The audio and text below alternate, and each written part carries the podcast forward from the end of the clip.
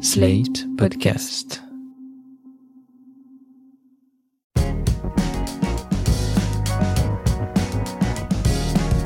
Vous écoutez Mon Europe à moi, le podcast qui donne la parole aux citoyens et citoyennes européens et ouvre le dialogue entre celles et ceux qui sont l'Europe et celles et ceux qui font l'Europe pour construire ensemble l'union de demain. Pour le dernier rendez-vous débat Mon Europe à moi, organisé par Slate le mercredi 29 juin à Bruxelles, on se demande quelle est la place de l'Union européenne dans le monde. Nous parlons notamment de l'invasion de l'Ukraine par la Russie, de la position de l'Union européenne sur la question des Ouïghours, de la crise des réfugiés ou encore de la montée de l'illibéralisme au sein de l'Europe.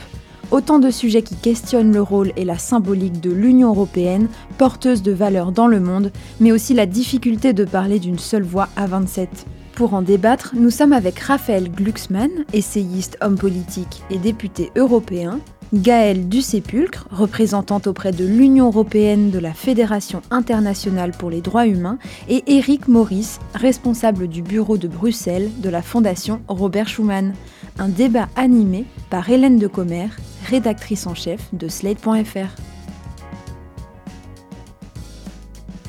Bonjour et bienvenue dans cette dernière rencontre des rendez-vous de Mon Europe à moi. Mon Europe à moi, c'est un lieu de débat qui réunit des citoyens et des élus de l'Union européenne, celles et ceux qui font l'Europe aujourd'hui et celles et ceux qui feront l'Europe de demain. Dans ces rendez-vous de Mon Europe à moi, nous avons parlé d'environnement, de discrimination, d'Europe sociale. Et pour cet ultime débat, on va se pencher sur une vaste mais passionnante question. Quelle est la place de l'Union européenne dans le monde?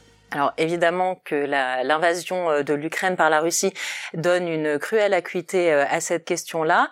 Euh, la situation américaine de, de, retour sur le droit à l'avortement pose aussi question pour nous. Et puis encore avant ça, ce qu'il a été convenu d'appeler la crise des réfugiés nous a interrogé sur sur le rôle et la symbolique de l'Union européenne. On pourra aussi parler de la place de l'Union européenne face à la Chine.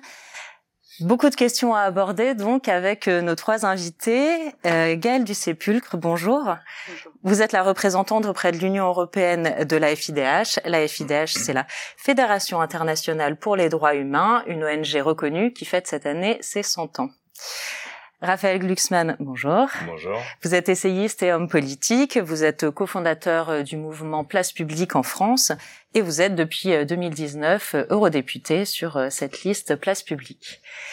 Et à vos côtés, Éric Maurice, vous êtes membre de la Fondation Robert Schuman, un think tank pro-européen, basé à Paris et ici dans la capitale belge, et vous, vous êtes responsable du bureau de Bruxelles. Bonjour. Merci à tous les trois d'avoir accepté notre invitation. Euh, ce serait difficile de ne pas commencer par euh, donc la situation euh, russo-ukrainienne. Euh, on a beaucoup entendu que si cette guerre avait peut-être un seul et unique avantage, ça avait été de ressouder l'Union européenne, de la redynamiser, de faire valoir sa puissance dans les prises de décision, dans les sanctions, dans l'intervention sur sur le terrain. Raphaël Glucksmann, en tant qu'eurodéputé, est-ce que vous êtes peut-être soulagé de voir euh, qu'au moins l'Union européenne avait été capable de ça, euh, d'être à la hauteur sur euh, une crise historique comme celle-ci? Ben, Je ne sais pas. Je ne sais pas si l'Union européenne a été à, la hauteur sur une crise euh, aussi importante. Ce qui se joue euh, en Ukraine, c'est non seulement l'avenir des Ukrainiens, mais c'est l'avenir du continent européen dans son ensemble. Et jusqu'ici, il y a eu des, une réaction, il y a eu une forme d'unité, il y a eu les sanctions, il y a eu euh, de l'aide apportée à la résistance ukrainienne, mais au jour où on se parle, on verse quotidiennement 800 millions d'euros par jour à la Russie de Vladimir Poutine via nos importations de pétrole et de gaz, et donc maintenant de gaz principalement. Et tant qu'on continuera à financer l'effort de guerre de Poutine, on ne pourra pas dire qu'on a été à la hauteur. De la même manière, dans le soutien à l'Ukraine, qui est réel et qui euh, montre que l'Europe peut prendre des décisions, il y a euh, des limites à ce soutien. Si on comprend parfaitement que la limite absolue, ça doit être que nous n'entrerons pas en guerre, personne ne veut envoyer des troupes combattre à la place des Ukrainiens, il n'empêche que même dans le soutien indirect euh, à l'effort des Ukrainiens, à la résistance ukrainienne, eh bien, l'Union européenne en tant que telle euh, réagit d'une manière très désordonnée. Si on compare l'aide apportée par les pays d'Europe centrale et orientale et l'aide apportée par Paris et Berlin, on se rend compte qu'il y a une différence fondamentale, que Paris et Berlin sont à la traîne par rapport à d'autres pays européens. Et donc, dans un premier temps, il y a eu ce moment d'unité qui était extrêmement important, mais dès qu'on a touché à des questions qui nous coûtent quelque chose, parce que si on veut vraiment avoir un impact sur le régime de Poutine, il faudra prendre des décisions qui nous coûtent quelque chose. Eh bien, là, cette euh, union s'est légèrement fissurée. Et donc, il est trop tôt pour répondre à la question est-ce que l'Union européenne a été à la hauteur de la crise historique à laquelle elle fait face? Pour l'instant, moi, je réserve ma réponse et je fais tout. Et je pense que dans cette enceinte au Parlement, on fait tout pour que l'Europe soit au rendez-vous de l'histoire. Mais c'est pas simplement parce qu'on aime l'Europe et qu'on aime l'Ukraine. C'est parce qu'en fait, on n'a pas le choix. Si on n'est pas au rendez-vous de l'histoire là, eh bien, euh, le continent européen ne connaîtra plus la paix dans les années qui viennent. Gaël Ducepieux, vous trouvez que l'Union européenne euh, est au rendez-vous? Il est, disons, en tout cas indéniable que l'Union européenne a, a, a, réagi euh, très fort en fait à, à la crise actuelle, euh, qu'elle a d'ailleurs en fait pris des positions qui sont euh, quelque part davantage basée sur des principes qu'elle ne l'a fait dans bien d'autres situations. Et j'imagine qu'on parlera un moment des réfugiés, mais même sur la question des sanctions, en réalité, elle prend une position très principielle qui euh, qui n'a pas été adoptée dans dans d'autres situations et qui, qui qui pose autant de questions. Donc oui, elle a agi fort. Euh, Est-ce qu'elle a agi suffisamment? Franchement, c'est pas une organisation comme la nôtre de le dire, parce que nous, on est davantage centré sur la question vraiment des droits humains, etc. Donc, sous ce prisme-là, euh, je pense qu'il y a encore, en tout cas, euh, quelque chose, deux choses à faire de fondamentales. Euh, la première, donc, c'est essayer de davantage coaliser au niveau des Nations Unies. Euh, donc euh, l'Union européenne a poussé et obtenu euh, avec avec les pays autour de la table un mécanisme très important en fait d'enquête sur les crimes qui seraient commis en Ukraine, un mécanisme qui dispose d'un d'un mandat assez large, donc c'est assez intéressant. Mais enfin, à ce stade, il faudrait peut-être aussi essayer de documenter véritablement les violations des droits humains qui ont lieu en Russie. Et, euh, et, et, et, là, malheureusement, ça bloque encore à l'heure actuelle. Donc, ils ont pris une déclaration euh, hier. Euh, mais véritablement, il faudrait euh, un mécanisme genre un rapporteur spécial euh, qui puisse véritablement documenter. Et alors par rapport à ça aussi, donc effectivement, donc réaction forte sur les sanctions. Moi, je pourrais volontiers parler de, de, de combien en fait il y a en la matière double standard, mais je crois que c'est pas forcément la question ici. Mais en tout cas, il faudrait peut-être aussi traiter de la question de l'impact des sanctions. Euh, de l'impact des sanctions, notamment sur euh, les populations russes, qui peuvent être également prises en otage en réalité euh, euh dans la situation actuelle. Et donc, euh, et donc voilà, c'est dans d'autres situations également, on demande à l'Union européenne de pouvoir davantage mesurer l'impact de ces sanctions, de faire une meilleure analyse de cela avant de les prendre. Ça ne veut pas dire que ça doit créer l'immobilisme, mais il y a des situations très très concrètes, telles que par exemple l'accès euh, de, de, la population à ses propres comptes bancaires qui posent euh, problème.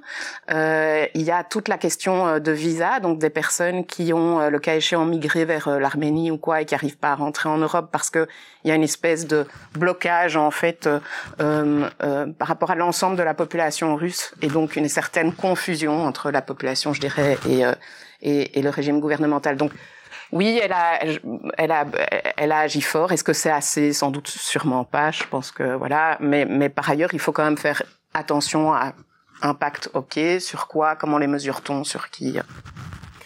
Euh, Eric Maurice. Euh, évidemment que cette action de, de l'Union européenne euh, s'inscrit dans, dans, le cadre de, de celle de l'OTAN. Euh, Aujourd'hui même, hein, Joe Biden a annoncé un renforcement de la présence américaine en Europe.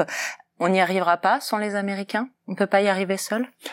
Ça dépend si on parle de l'Union européenne ou, de l'OTAN. Forcément, dans le cadre de l'OTAN, les États-Unis sont la puissance prépondérante. Euh, on va voir ce qui est acté hein, à la fin de, de, ce sommet de l'OTAN, mais les 300 000 troupes dont il est question, ce serait probablement principalement des troupes américaines, mais dans le cadre de l'OTAN, donc de, la coopération entre euh, une vingtaine de membres de l'Union européenne qui en font partie, plus les États-Unis et le Canada. Sur la question de la réaction de l'Union européenne, euh, elle a été d'un autre ordre parce que l'Union européenne n'est pas une alliance de, de, sécurité. Donc il faut bien distinguer ce qui se fait dans le cadre de l'OTAN, même si la grande majorité des membres de l'OTAN sont membres de l'Union européenne, et ce qui se fait dans le cadre de l'Union européenne, qui est plus, euh, et on vient d'en parler, des sanctions économiques, des, euh, du soutien financier à la livraison d'armes, mais pas un, une, une, comment dire, pas un déploiement direct de troupes. Ça, ça se fait par les États membres individuellement ou dans le, dans, le cadre de l'OTAN. Et les deux actions sont complémentaires complémentaires aussi de ce qui se décide dans le cadre du G7. Donc l'Union européenne agit dans un cadre multilatéral au sein de, ses, de son alliance de l'OTAN et au sein, des partenariats avec d'autres puissances euh, G7 qui compte euh, qui compte euh, le, le, Japon qui est finalement le seul membre du G7 qui n'est pas qui n'est pas membre de, de l'OTAN. Donc voilà, il faut bien voir la diversité des cadres d'action dans, dans, face à cette crise ukrainienne.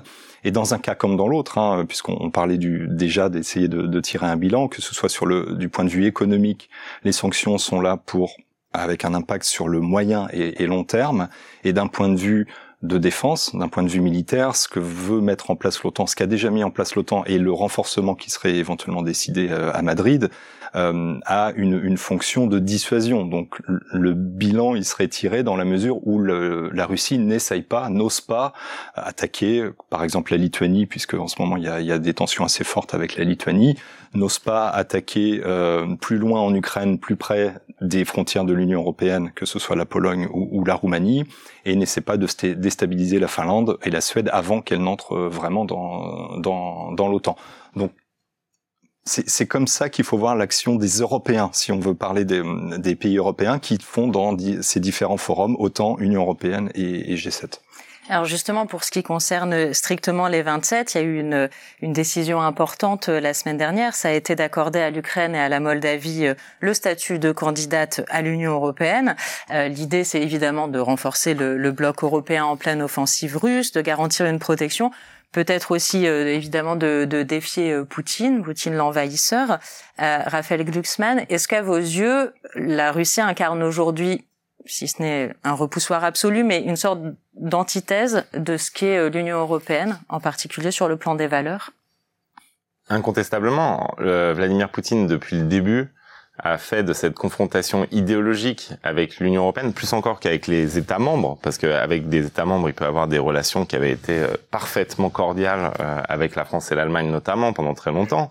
Donc, euh, mais avec les institutions européennes, il a installé cette conflictualité idéologique depuis le début de son mandat. C'est lui qui a fait de l'Union européenne l'antithèse de ce qu'il veut en termes d'autoritarisme, de euh, conservatisme et de, de, xénophobie même euh, de euh, l'antithèse de ce qu'il veut construire en Russie. Donc il y a une confrontation idéologique qui a été complètement méconnue et zappée par les dirigeants européens eux-mêmes.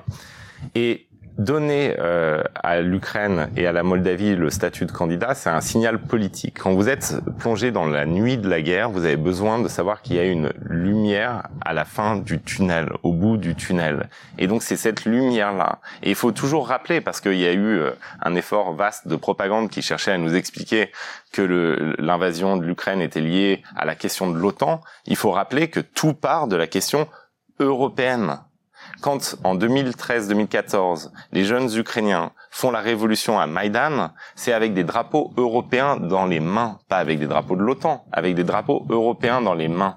Et quand euh, ils déclenchent cette révolution, c'est pour répondre au fait que Yanukovych, qui était le dirigeant pro-russe d'alors, a refusé de signer l'accord d'association avec l'Union européenne. Et donc c'est une révolution pro-européenne. Et la guerre commence en 2014 pour punir le peuple ukrainien de cette révolution pro-européenne. Et donc là, ce qu'on ce qu'on a réussi à obtenir, ce qui n'était pas garanti d'ailleurs, puisqu'il y avait des tensions au sein du Conseil européen, eh bien, c'est qu'on offre une perspective aux Ukrainiens, alors même euh, qu'ils sont plongés dans la nuit de la guerre. C'était fondamental. Et, et c'est quelque chose qu'on doit vraiment comprendre parce que je crois qu'en plus, ce serait euh, l'adhésion de l'Ukraine une plus-value pour l'Europe elle-même, pas simplement pour l'Ukraine. On est constamment ici à Bruxelles et en règle générale en Europe en train de se poser la question de quel est le sens de l'Europe, quel est le supplément d'âme de l'Europe? Et là, vous avez un peuple qui nous rappelle ce que cela veut dire que de se battre pour sa liberté, de se battre pour la démocratie, mais de se battre pour faire partie de notre famille euh, européenne. Et donc il y a, je crois, un horizon de sens à retrouver au sein même des pays européens à travers euh, l'aide qu'on apporte à l'Ukraine. Gaël Dussépul, comment est-ce que vous euh, définiriez le, le, le, le, champ des valeurs européennes? Pour vous, l'Union européenne s'incarne quoi dans l'idéal? Quel est l'idéal européen?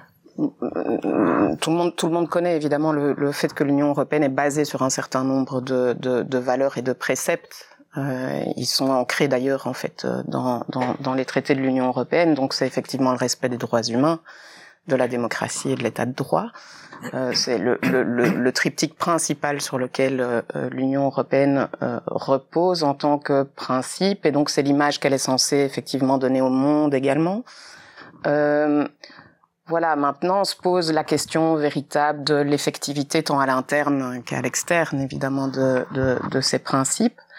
Euh, à l'externe, nous, euh, euh on plaide surtout et essentiellement pour que l'Union européenne euh, mette en place l'ensemble des mécanismes utiles pour s'assurer qu'elle respecte les droits humains lorsqu'elle euh, travaille à l'étranger, lorsqu'elle investit à l'étranger, lorsqu'elle favorise euh, euh, des activités européennes à l'étranger. Donc ça touche un large spectre, hein. ça touche euh, la vente d'armes, la vente de biens à double usage, les traités d'investissement, les traités de coopération, euh, y compris coopération en matière migratoire, etc. Donc c'est très très large et, et on pense que c'est important que l'Union européenne en revienne en fait à, à l'importance symbolique justement aussi de porter ses valeurs à l'extérieur. Donc effectivement avoir euh, dit OK sur une procédure d'accession euh, euh, à l'Ukraine, par exemple, a une vraie force symbolique, elle doit davantage utiliser cette force symbolique pour convaincre, je pense, les, les, les pays étrangers que euh, notre modèle est un, est un modèle enviable et je pense évidemment d'abord aux populations euh, euh, étrangères. il faut aussi convaincre que nous-mêmes on croit en ce modèle et on y croit aussi quand quand on va à l'étranger. voilà, à l'interne évidemment. Alors ça, ça pose ça, ça pose d'autres questions puisqu'on sait qu'on est quand même soumis à, à des grosses tensions sur sur la question du respect des, des valeurs fondamentales tant démocratiques que, que d'état de droit. Euh, à ce stade, c'est pas évident qu'en fait on ait encore trouvé euh, véritablement les instruments pour euh, pour y répondre de manière efficace, et ça nous porte préjudice euh, sur sur l'ensemble des politiques que, que l'Union européenne veut conduire à l'interne et à l'externe. donc il faut véritablement prendre ça à bras le corps. Moi, je dis génial de continuer les procédures d'accession. Pensons aussi en fait aux mécanismes de d'effectivité qu'on a en fait à l'interne. Et je pense que Là, il y a, y a, des opportunités qui vont s'ouvrir. Je pense que maintenant, cette question est véritablement sur la table de l'Union. Elle en a pris parfaitement conscience. Elle est consciente aussi que ça peut fonctionner.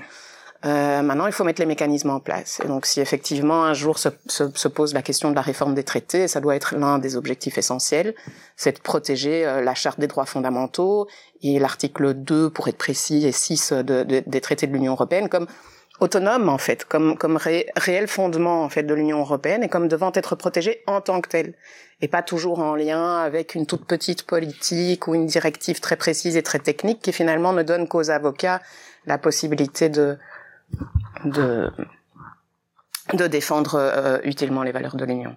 Oui, parce que au, au sein même des euh, des 27, euh, il y a des des atteintes à l'état à l'état de droit. Éric mhm. Maurice, évidemment, on le voit, on le voit en Hongrie notamment, en Pologne aussi, euh, la montée de, de l'illibéralisme. Euh, donc euh, voilà une démocratie, mais voilà sans, sans libéralisme constitutionnel. Est-ce que selon vous, un régime illibéral peut mhm. rester membre de l'Union européenne? Dans les faits, il le peut, puisque on voit que la Hongrie, malgré tous les problèmes qui sont identifiés, la Pologne, malgré euh, les condamnations de la Cour de justice, les procédures lancées contre elle, sont membres de l'Union européenne pour une raison simple, c'est qu'un État peut décider de lui-même de quitter l'Union européenne, ce qu'a fait le Royaume-Uni, mais un État ne peut pas être expulsé de l'Union européenne. La seule chose qui puisse être faite en termes de sanctions, c'est la suspension du droit de vote d'un État au sein du Conseil des ministres. C'est l'aboutissement de la procédure d'article 7 du traité, qui est la procédure sur l'état de droit et qui est qui a été engagée euh, il y a cinq ans euh, pour la Pologne, quatre ans pour la Hongrie et qui, est toujours bloquée dans la première étape de cette de cette procédure. Donc on n'arrivera jamais à cette suspension, donc à cette sanction la plus importante qui n'est pas une expulsion d'un État membre. Donc c'est un c'est un problème pour vous? C'est un problème dans la mesure où on, on est arrivé d'une certaine manière au, au, au, bout des capacités de l'Union européenne euh, de faire respecter euh, ses, ses, valeurs et ses, et ses, règles, dans la mesure où on voit que cette procédure d'article 7 ne peut pas aller jusqu'au bout, euh, parce que les deux États, puisque c'est oh, euh, de manière ultime, ce sont des décisions à l'unanimité. Donc la Pologne soutiendra toujours la Hongrie et inversement. Euh, on voit dans le cas de la Pologne qu'il y a des arrêts de la Cour de justice, mais que le gouvernement polonais ne veut pas euh, ne veut pas les respecter, que des astreintes sont mises en œuvre. Euh, la Pologne doit payer un million par jour depuis le mois d'octobre et ne respecte toujours pas ces arrêts de la Cour de justice. Donc ça se traduit par des retenues sur les fonds européens que la Pologne peut recevoir, mais ça ne fait pas changer pour l'instant d'avis le gouvernement polonais. Il y a eu un moyen de pression avec le plan de relance. La Commission a obtenu des engagements du gouvernement polonais, mais qui restent encore à démontrer dans les faits, malgré une loi qui a été adoptée récemment, mais qui n'est pas suffisante pour respecter à la fois les arrêts de la Cour de justice et les attentes euh, de la Commission. Donc on, on, on, arrive un peu au bout de, euh, de, de des moyens de pression. le seul moyen de pression, c'est l'argent, finalement, dans le cadre du plan de relance avec la, la, Pologne, dans le cadre du mécanisme de conditionnalité budgétaire avec la Hongrie, c'est-à-dire où on déciderait de retenir là aussi des fonds européens si euh, la justice ou les, les, garanties de justice ne sont pas, ne, ne sont pas suffisantes. D'un autre côté, pour se faire un petit peu l'avocat du diable, si on pouvait expulser ou suspendre un État de manière euh, plus simple, ça poserait aussi des problèmes parce que aucun État n'aurait la garantie d'être euh, peut-être euh, d'être euh, soumis à des rétorsions de, de, de ses de, de, ses partenaires. Et puis il faut se dire qu'un jour, espérons, il y aura une alternance dans ces pays-là, même si en Hongrie, Viktor Orban a tout fait en modifiant les circonscriptions, en modifiant le mode de scrutin, en euh, mettant les, les, médias sous le sous l'autorité de, des autorités publiques. Il fait tout pour éviter des, une alternance. En Pologne, on pourrait éventuellement avoir une alternance, et dans ce cas-là, on reviendrait peut-être vers une, un respect de l'état de droit et vers une coopération de, de bonne foi, qui est ce qui est important entre partenaires européens. Et donc, si jamais, imaginons qu'on suspende ou qu'on expulse la Pologne ou la Hongrie, que ferait-on Comment pourrait-on les faire réintégrer si jamais on avait une alternance ou le jour où on a une alternance et qu'un État est avec un gouvernement pardon est plus à même de, respecter les règles? Ce serait compliqué aussi. Donc je pense que c'est bien de pouvoir garder euh, les États dans le, au sein de la communauté, au sein de l'Union européenne, mais il faudrait pouvoir renforcer les mécanismes ou les moyens de pression pour obtenir ce respect des, valeurs, des principes, des règles qui sont dans les traités auxquels ces États membres ont adhéré de euh, leur libre arbitre volontairement lorsqu'ils ont rejoint l'Union européenne. Il ne faut pas l'oublier, malgré tout ce que disent euh, les propagandistes de Budapest ou de, Varsovie, ils l'ont fait de manière libre. Rien ne leur a été imposé. Et donc, quand on s'engage, eh ben on respecte. Ça devrait être la, règle de base.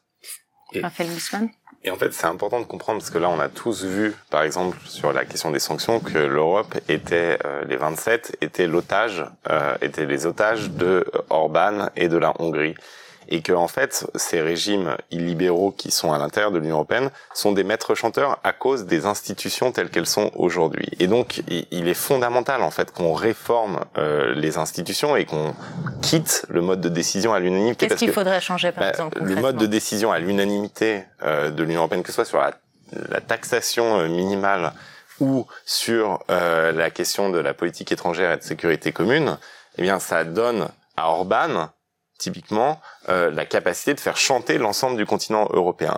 Et je crois que il faut vraiment qu'on tourne la page de la faiblesse, parce que la faiblesse en interne face à Orban ou en externe face à Poutine, c'est ce qui précipite l'Union euh, dans une situation extrêmement dangereuse. Et donc il faut aussi comprendre, parce que là, les gens qui nous écoutent, ils doivent pas se dire qu'on est tous euh, simplement dans le monde des principes. C'est simplement être faible sur les principes fondamentaux, c'est non seulement se trahir moralement, mais c'est en plus s'affaiblir stratégiquement. Et que par exemple, le fait qu'on ait laissé nos multinationales exploiter des esclaves à l'autre bout de la planète, par exemple en Chine, eh bien ça nous a, non seulement c'est scandaleux, mais en plus ça nous a affaibli ça nous a affaibli industriellement, ça nous a affaibli stratégiquement, ça nous a affaibli politiquement. Et que donc finalement, ce qu'il faut faire, c'est transformer l'Europe, qui est d'abord un grand marché, en puissance normative globale. Mais pour ça, il faut qu'elle ait des principes et effectivement qu'elle s'y tienne à ces principes. Et c'est le sens de tous les combats qu'on a aujourd'hui au Parlement européen, que ce soit sur le bannissement des produits d'esclavage, sur le devoir de vigilance des entreprises, sur euh, la question de l'importation des biens liés à la déforestation. Enfin, c'est il faut qu'on qu'on ancre nos principes dans les faits dans les faits, c'est-à-dire dans le business, c'est-à-dire dans le commerce, c'est-à-dire dans ce qui produit finalement une réalité et pas simplement une déclaration de principe, pas simplement monter à la tribune du Parlement européen en commission des droits humains, faire un discours en expliquant qu'on est le continent des droits humains et qu'il faut qu'on nous écoute. Oui, mais on nous écoutera le jour où on ancrera ces principes dans des politiques concrètes. Et justement, par exemple, la, la, résolution du Parlement européen, la toute récente sur euh, sur la question des Ouïghours et, euh, et du, du, travail forcé en Chine, euh, les termes exacts employés, je crois que ça a été euh, risque de génocide, risque assuré de, de génocide, ça, ça, sérieux de génocide. ça, ça y participe ou c'est encore une demi-mesure? C'est c'est ça y participe à condition parce qu'on a voté deux résolutions en même temps, à condition qu'il y ait les deux. C'est-à-dire que d'un côté, c'est très bien d'avoir une puissance déclaratoire et qu'on dénonce les faits inadmissibles qui est de, du, de risques sérieux de génocide tel que c'est formulé chez nous, donc de l'oppression, de la déportation, de la réduction en esclavage, de la stérilisation des femmes du peuple ouïghour. Et ça, qu'on le dise, c'est important, qu'on appelle à des sanctions, c'est important. Mais ensuite, il faut que ça débouche sur des conséquences politiques concrètes. Donc par exemple, eh bien ça va léser certains intérêts européens qui bénéficient de cette situation. Et il faut avoir le courage d'affronter les euh, euh, Zara, les Volkswagen et les autres multinationales européennes qui tirent parti de l'excellente relation commerciale entre l'Union européenne et le gouvernement chinois. Et donc, il faut être capable, eh bien, d'assumer de faire des choix politiques qui ont un coût. On revient à la question des sanctions euh, sur, sur l'Ukraine. C'est qu'en fait, il faut qu'on montre qu'on est capable de léser total. Voilà. On prend une décision politique, on est capable de léser total. On prend une décision euh, politique, on est capable, au nom de nos principes et de nos intérêts stratégiques, de léser Volkswagen ou Zara s'ils continuent à vouloir bénéficier du système concentrationnaire chinois.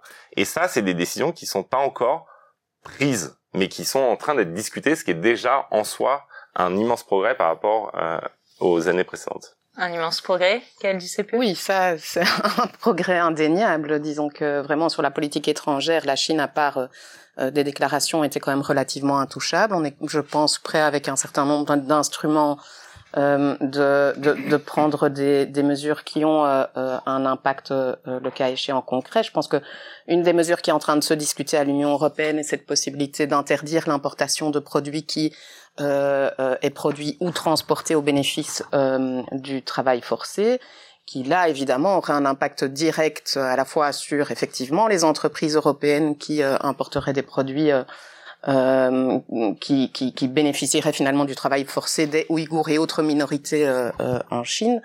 et donc voilà, ça c'est une mesure concrète, mais il faut, il faut faire très attention parce que en réalité, l'Union européenne est en train, pour le moment, de discuter effectivement de mesures concrètes, le cas échéant qui s'applique à la Chine. Mais c'est aussi parce que derrière, il n'est pas exclu qu'elle abandonne sur un certain nombre d'autres mesures qui elles aussi pourraient avoir un effet concret et peut-être même bien plus efficace et que euh, en réalité c'est la voie ouverte et elle pourrait prendre prétexte d'avoir fait l'un ou l'autre instrument pour finalement par exemple ici conclure un traité d'investissement avec la Chine. Je veux dire, c'est quand même quelque chose qui, euh, et, et, vous en savez quelque chose très particulièrement, je pense, euh, quelque chose qui est qui, qui, qui, est sur la table depuis très longtemps, qui n'a euh, été bloqué que parce que la Chine a pris des sanctions, y compris contre euh, des parlementaires et des institutions européennes. Mais en réalité, la Commission européenne serait toute prête à conclure cet investissement, et pire, cet ce traité d'investissement tel qu'il a été conclu. Or, à l'heure actuelle, effectivement, il offre une voie en or à Volkswagen, par exemple, avec des clauses très spécifiques qui lui permet à, à, Volkswagen de bénéficier encore euh, de politiques qui ne prennent pas en considération euh, les, les, aspects climatiques qui s'imposeraient à d'autres entreprises. Dans les termes même du traité, c'est extrêmement choquant. Et alors pour ce qui est des droits humains, évidemment, bah, c'est oublié total. Donc on va on va nous parler de travail forcé, on va pas nous parler de des, des, des pratiques de surveillance qui permettent le travail forcé. On va pas nous nous parler euh, de euh, l'emprisonnement euh, des, des avocats. On va pas nous parler bah, des violations constantes, systématiques, sérieuses qui sont parfaitement connues de l'Union européenne sur les droits humains et qui ont un impact évidemment sur euh, le commerce. Euh, si euh, on, on, on, donne à une entreprise un, un, terrain qui appartient, enfin sur lequel en tout cas des populations cultivent et, et, et, et, utilisent pour pour avoir le revenu, il n'y a aucun mécanisme dans le traité d'investissement qui empêcherait nos entreprises européennes de faire ça concrètement. C'est absolument pas normal. Donc effectivement, faut être présentiel. Sur les sanctions, y compris les aides je pense que c'est clé, mais ça se pose pas non plus que pour l'Ukraine. Là, il y a eu très récemment des sanctions qui ont été prises contre euh, en Birmanie, donc euh, voilà, je vous passe les aspects techniques, mais enfin, en tout cas, à la fin, il y a une clause spécifique qui permet de dispenser Total d'appliquer les sanctions pendant six mois. Je, je pense que c'est vraiment problématique. Donc, il y a des progrès indéniables. Sérieusement, je, je, je pense que euh, l'Union européenne fait des progrès, y compris dans ses relations avec la Chine, y compris dans la manière dont elle traite des questions à l'interne. Mais fondamentalement, il y a encore, euh, il y a, il, y a, il faut, faut pas, voilà, il, faut pas que l'arbre cache la forêt, quoi, si je peux dire. Mais c'est tout le, le, hiatus entre défendre ses valeurs et ses intérêts, parce que dans les objectifs de l'Union européenne, euh, il, y a, il y a ça qui est inscrit, défendre les valeurs et les intérêts de l'Union à l'étranger. Hmm. Comment concilier les deux? C'est la réflexion que je me faisais en, en, en vous écoutant, c'est que souvent on oppose valeurs et intérêts, politique, morale et réel politique. Dans, dans le cadre de l'Union européenne euh, les valeurs font partie de la défense des intérêts.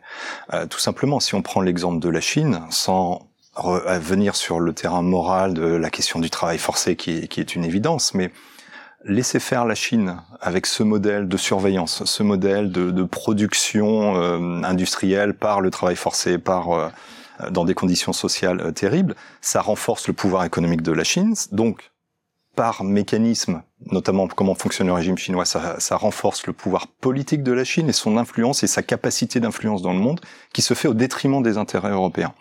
Euh, la Chine est une puissance de remise en cause de l'ordre international, mais surtout de remise en cause des principes de l'ordre international, le multilatéralisme, le, euh, les règles internationales au sein de l'OMC par exemple, et tout ça se fait au détriment de l'Union européenne. Et donc si on ne s'attaque pas à ce modèle économique, si on ne défend pas par nos valeurs euh, cet ordre basé sur les règles, qui est la, à la fois la base de, du projet européen en interne, mais aussi la base de l'action européenne dans le monde, on, on, on, c'est au détriment de nos intérêts. On le voit en, en Afrique, notamment, avec l'intervention de la Russie aussi euh, en termes d'ingérence. Vous, vous connaissez bien les, ces problèmes-là. On le voit vis-à-vis -vis de la Chine avec donc la remise en cause des règles de l'Organisation mondiale du commerce, la remise en cause ou en tout cas le, travail de SAP au sein de, des Nations Unies, qui est euh, aussi au détriment de nos intérêts, la remise en cause de la liberté de circulation sur les océans, qui est qui a un impact direct sur notre commerce. Il faut pas oublier aussi qu'avec la Chine, on est complètement dépendant des terres rares chinoises qui sont euh, indispensables pour la transition climatique et la transition numérique. Donc si un jour la Chine veut faire pression sur l'Union européenne en utilisant ce pouvoir qu'on lui aura laissé parce qu'on n'aura pas combattu pour nos valeurs, y compris dans les relations économiques et commerciales, ça se fera au détriment de nos intérêts. Donc ces deux, ces deux aspects sont liés. Et l'Union européenne qui s'est longtemps vue comme simplement un marché unique et une puissance commerciale, aujourd'hui comprend que euh, elle peut utiliser ce pouvoir économique au service de ses valeurs et donc au service de ses intérêts. Et c'est ce qu'on voit se mettre en place ces dernières années. Mais tous les États membres, et y compris au sein des institutions européennes, tous les acteurs des institutions européennes ne sont pas encore alignés sur euh, comment dire cet équilibre entre la défense des valeurs, la défense des intérêts et la défense de certains principes comme le libre échange, comme le commerce international. Or, tout cela devrait être aligné pour défendre nos valeurs et donc nos intérêts. Et ça s'imbrique plus ou moins bien euh, selon selon les sujets, et selon les cas de figure, parce que si on prend par exemple l'accueil des réfugiés, euh, une question euh, humanitaire importante, Raphaël Glucksmann, mais aussi économique.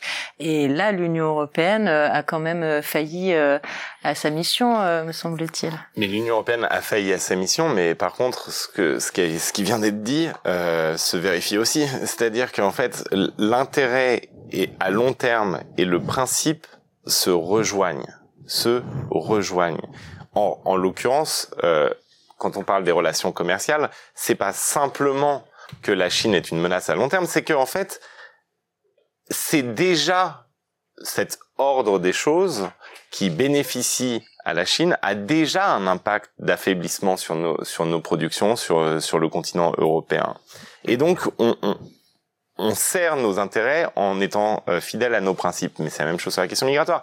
Notre le fait qu'on se soit à ce point refusé à avoir une politique migratoire européenne, c'est ce qui nous rend les otages d'absolument tous les tyrans. Quand euh, Loukachenko envoie euh, de force des migrants à la frontière, c'est parce qu'il sait que c'est notre point faible.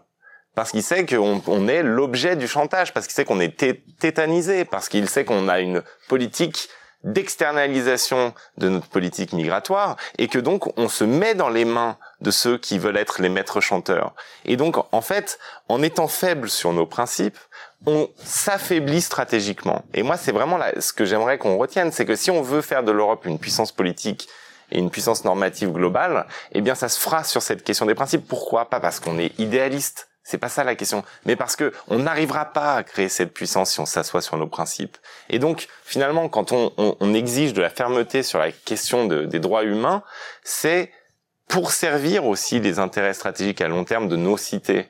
Moi, j'ai envie de servir les intérêts euh, européens. J'ai envie qu'on réindustrialise le continent européen. J'ai envie qu'on soit pas simplement des consommateurs. J'ai envie que le destin euh, de quelqu'un qui grandit en France ce soit pas simplement, eh bien, d'accueillir euh, comme un, un, une serpillière des oligarques de, venus des quatre coins de la planète et que on fasse semblant d'avoir des discussions au café de Flore et qu'on soit payé pour ça comme on va à Disneyland. J'ai envie moi que l'Europe soit acteur de l'histoire, mais pour ça, pour ça, il faut retrouver foi dans les principes constitutifs de notre société, de notre construction politique.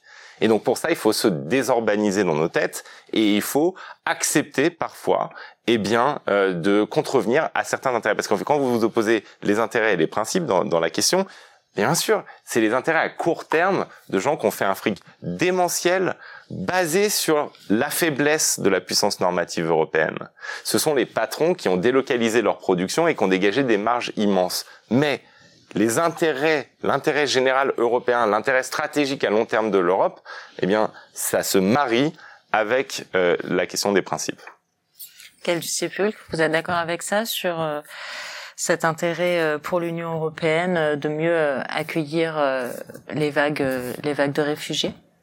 Oui, alors je suis surtout d'accord avec le, le, propos global, quoi, mhm. qui est qu'effectivement, euh, euh, voilà, les principes font fondamentalement partie de notre intérêt justement en tant qu'écosystème euh, propre à l'Union européenne et comme capacité elle-même de gérer en fait ses propres responsabilités et du coup être davantage maître. Je pense que cet exemple sur sur euh, euh, l'externalisation des politiques migratoires, donc qui consiste grosso modo à dire bon bah voilà, pour éviter que ces, ces, migrants soient sur mon territoire et que j'ai donc des responsabilités juridiques à, à, accueillir, en tout cas ceux qui sont couverts par un certain nombre de conventions, bah, je vais préférer que ce soit géré par les pays, les pays tiers, plutôt les pays frontaliers à l'extérieur de l'Union européenne.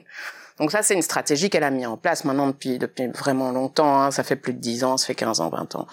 Euh, et aujourd'hui, on, on, on, effectivement, on en, on en voit quelque part les conséquences, qui est que, bah oui, du coup, elle est plus maître elle-même du, euh, du respect des normes internationales. En réalité, elle se trouve du coup effectivement otage euh, des pays tiers qui peuvent faire du chantage continuel euh, à l'Union européenne. Ça avait commencé avec la Turquie. Bon, après c'est c'est la Biélorussie. Bon, ben voilà, je veux dire, et ça va continuer comme ça. Donc à un moment, euh, voilà, prendre prendre ses responsabilités, donc investir de manière responsable, désinvestir de manière responsable, traiter les flux migratoires comme un problème qui est à gérer et qui est protégé par le droit international, à mon avis, est euh, fondamental pour l'Union européenne et pour qu'elle traite de la question. Là, par exemple, la, la, la FIDH avec euh, d'autres associations ont soumis en fait un dossier à la Cour pénale internationale sur la question euh, du traitement des, euh, des, des, migrants qui se retrouvent en Libye, complètement coincés en Libye,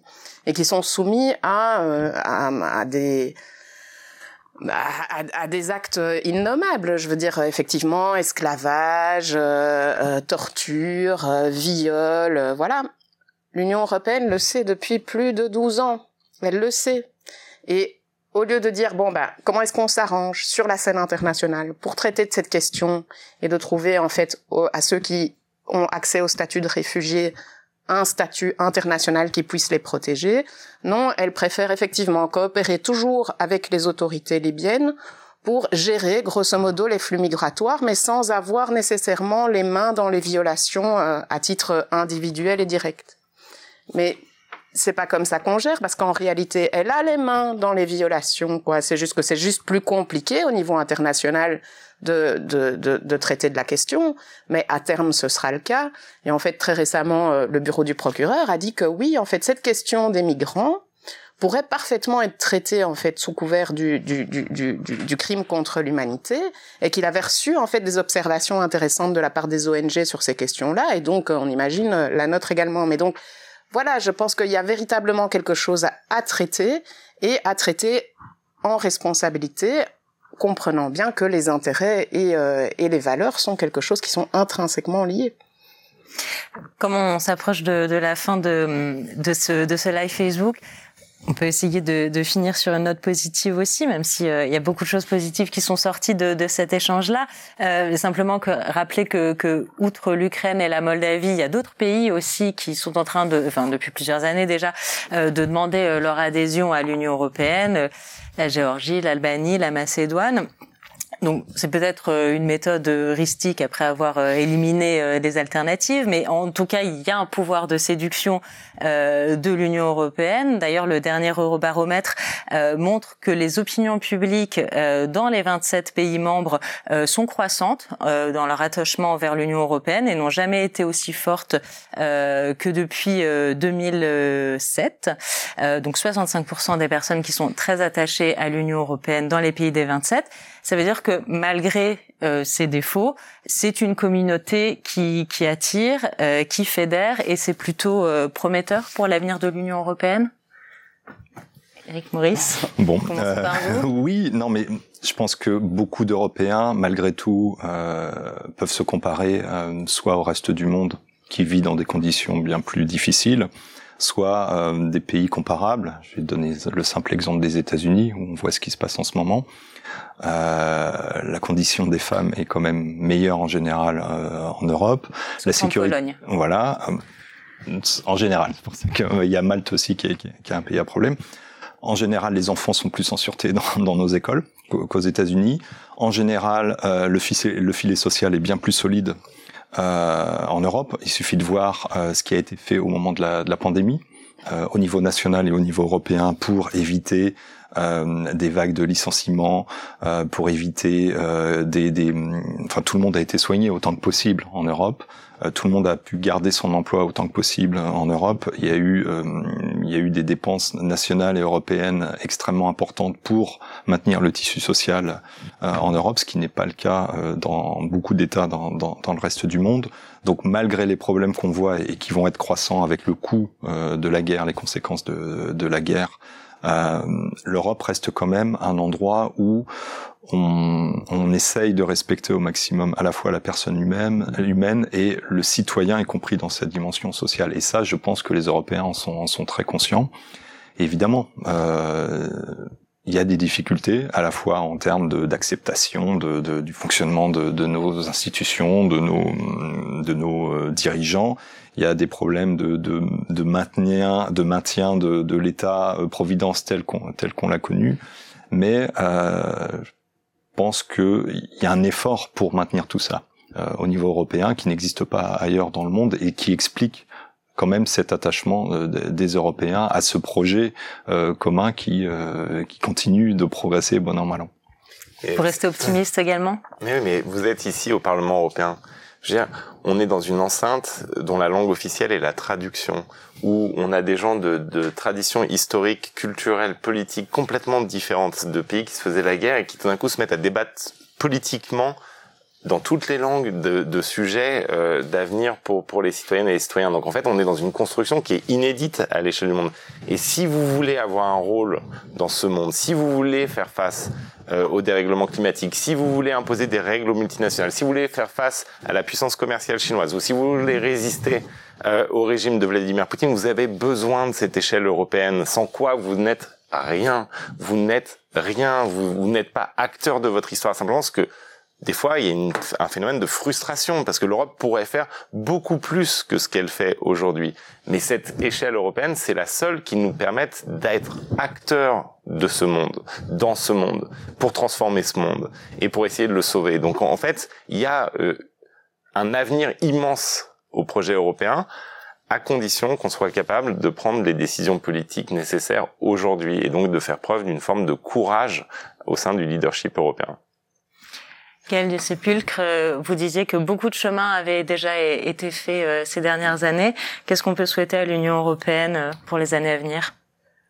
Euh, Écoutez, moi je suis relativement d'accord avec le fait que ça, ça, ça offre en fait un, un, un, niveau de décision et de, et de cohésion qui est, qui, est, qui est important et sûrement sur la scène internationale, qu'on est sans doute plus fort à 27 que, que tout seul euh, y, compris pour porter en fait des, des, des projets qui, euh, qui ont une vraie signification. Maintenant, euh, voilà, je pense qu'on ne doit pas se, se reposer sur, euh, sur ce qu'a été l'Europe et effectivement aussi un moyen de, de dépasser euh, les horreurs de la guerre à l'époque, mais, mais d'arriver à se projeter dans l'avenir. Je pense que c'est très très important.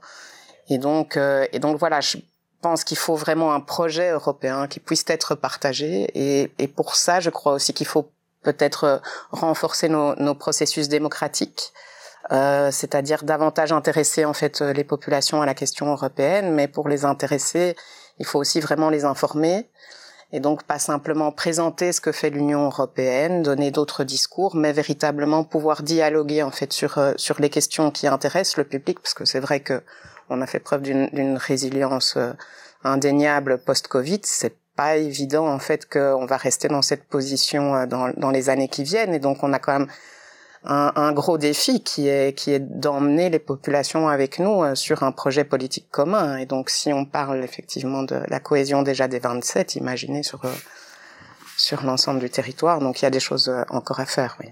Bah, j'espère qu'on a rendu euh, ces enjeux assez palpables, en tout cas euh, au cours de cet échange-là. Merci beaucoup à tous les trois euh, d'avoir accepté notre invitation.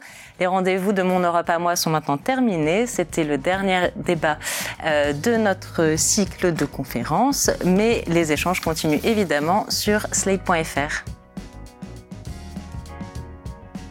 Le podcast Mon Europe à moi a été cofinancé par l'Union européenne dans le cadre du programme de subvention du Parlement européen dans le domaine de la communication. Le Parlement européen n'a pas été impliqué dans sa préparation et n'est d'aucune manière responsable de ou lié par l'information, des informations ou des points de vue exprimés dans le cadre du projet pour lequel uniquement les auteurs, les personnes interviewées, les éditeurs ou les diffuseurs du programme sont responsables, conformément au droit applicable le Parlement européen ne peut pas non plus être tenu responsable des dommages, directs ou indirects, pouvant résulter de la réalisation du projet.